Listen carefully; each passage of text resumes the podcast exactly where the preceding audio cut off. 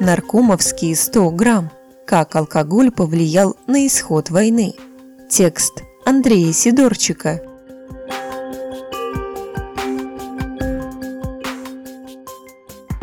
Слушай истории, слушай истории, слушай истории. В разговорах о Великой Отечественной войне наравне с танком Т-34 и штурмовиком Ил-2 регулярно всплывают так называемые наркомовские 100 грамм. Одни называют алкогольное довольствие бойцов Красной Армии одним из атрибутов Великой Победы. Другие полагают, оно стало причиной губительного пристрастия даже не одного, а нескольких поколений советских мужчин. Но как обстояло дело в действительности, откуда появились пресловутые наркомовские 100 грамм и какую роль они сыграли в войне?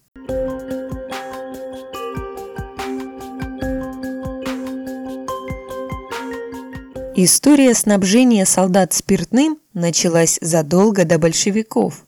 Еще при Петре I ввели выдачу солдатам порций хлебного вина. Традиция оказалась весьма устойчивой. С конца XVIII века и вплоть до 1908 года строевым нижним чинам русской армии в военное время полагалось три чарки хлебного вина в неделю, не строевым – две чарки. Объем одной чарки – 160 грамм. В мирное время водка выдавалась солдатам по праздникам, но не менее 15 чарок в год. Плюс каждый командир имел право наливать своим подчиненным для поддержания здоровья. Как правило, под этим подразумевалось проведение занятий и парадов в холодное время года. Аналогичная ситуация была и на русском флоте. Морской устав Петра I предписывал матросу 4 чарки водки в неделю, а начиная с 1761 года дозу увеличили до одной чарки ежедневно.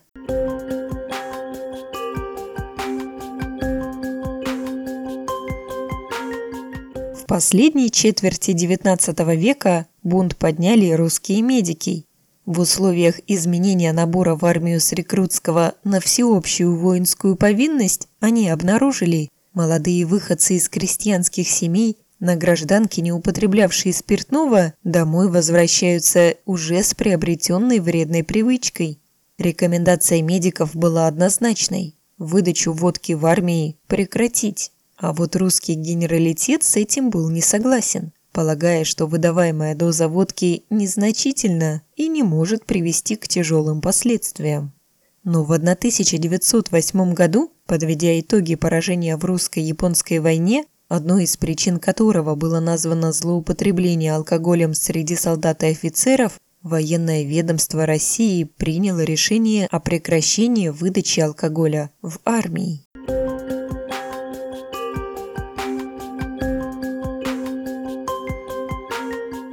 Пауза в отношениях алкоголя и армии растянулась на 32 года. Вспомнили о водке в разгар советско-финской войны. Красная армия несла тяжелые потери не только от действий финских диверсантов, но и от простуд, переохлаждений и обморожений. Народный комиссар обороны СССР Климент Ворошилов, ломая голову над тем, как решить проблему, вспомнил о традиции выпить для сугреву. В январе 40-го Ворошилов обращается к Сталину с просьбой выдавать бойцам и командирам РККА по 100 грамм водки и 50 грамм сала в день ввиду тяжелых погодных условий. Вождь предложение утвердил, и выдача спиртного началась. При этом норма для танкистов была увеличена вдвое, а летчикам разрешили выдавать 100 грамм коньяка. Именно тогда выдаваемое сало получило название «ворошиловский паёк», а водка – «наркомовские 100 грамм». Выдачу алкоголя в РККА прекратили вместе с окончанием боевых действий.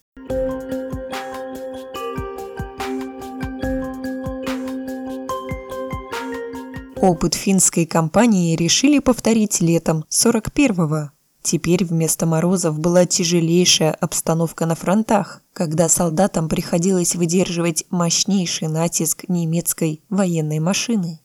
Иосиф Сталин подписывает секретное постановление Государственного комитета обороны о введении водки на снабжение в действующей Красной Армии.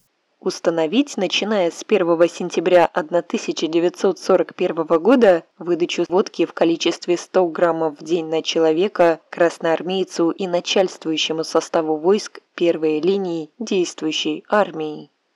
А затем заместитель наркома обороны генерал-лейтенант Андрей Хрулев подписывает приказ о выдаче военнослужащим первой линии действующей армии водки по 100 граммов в день. Наравне с бойцами, сражающимися на передовой, водку должны получать летчики, выполняющие боевые задания, а также инженерно-технический состав аэродромов действующей армии.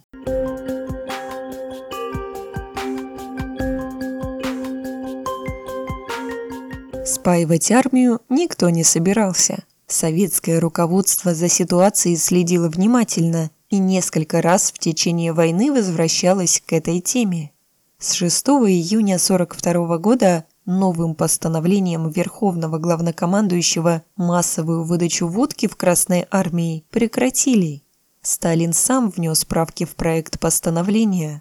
Теперь водку получали только те военнослужащие, кто участвовал в наступательных операциях. Остальным водка полагалась только по праздникам. В ноябре 42-го условия выдачи спиртного снова изменили. Выдачу 100 грамм возобновили для всех, кто находился на передовой и вел боевые действия. Тем, кто служил в тылу, дивизионным и полковым резервам, стройбату, работавшему под огнем противника, а также раненым, полагалось 50 грамм водки в день. На Закавказском фронте было решено вместо 100 грамм водки выдавать по 200 грамм портвейна или по 300 грамм сухого вина. 30 апреля 43 года вышло постановление о порядке выдачи водки войскам действующей армии. Прекратить с 3 мая 1943 года массовую ежедневную выдачу водки личному составу войск действующей армии Выдачу водки по 100 граммов в сутки на человека производить военнослужащим только тех частей передовой линии, которые ведут наступательные операции. Причем определение того, каким именно армиям и соединениям выдавать водку, возлагается на военные советы фронтов и отдельных армий. Всем остальным военнослужащим действующей армии выдачу водки производить в дни революционных и общественных праздников.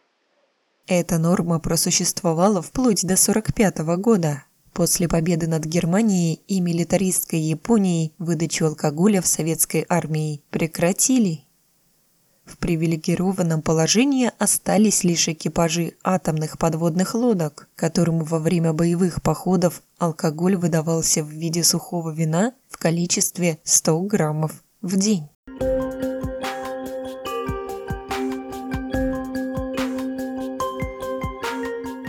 Среди ветеранов, прошедших войну, к наркомовским 100 граммам отношения разные.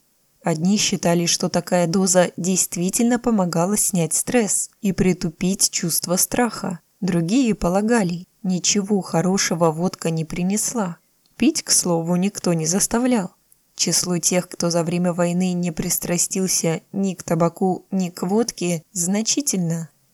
Жесткий контроль и неоднократные изменения правил выдачи алкоголя в сторону ужесточения показывают, в успехи пьяной армии Кремль не верил. Как и царские генералы, советские полководцы полагали, главная проблема не в наркомовских 100 граммах, а в попытках некоторых солдат и офицеров добиться продолжения банкета. В начале войны, в период тяжелых потерь Красной Армии, Военнослужащие получали спиртное на списочный состав подразделения, деля между живыми порции алкоголя, которые предназначались погибшим. А в завершающей фазе войны головной болью для командования стали большие объемы трофейного алкоголя, захваченного у немцев, а также подарочный алкоголь, который преподносили советским солдатам благодарные жители освобожденных городов и сел. Злоупотребление алкоголем каралось безжалостно. Офицер, увлеченный в пьянстве, рисковал понижением в звании, а то и вовсе концом карьеры. Другой вопрос, что даже такие строгие меры останавливали не всех. Медики до сих пор не могут сойтись во мнении насчет того, спасали ли наркомовские 100 грамм от стресса и перегрузок, или же формировали алкогольную зависимость.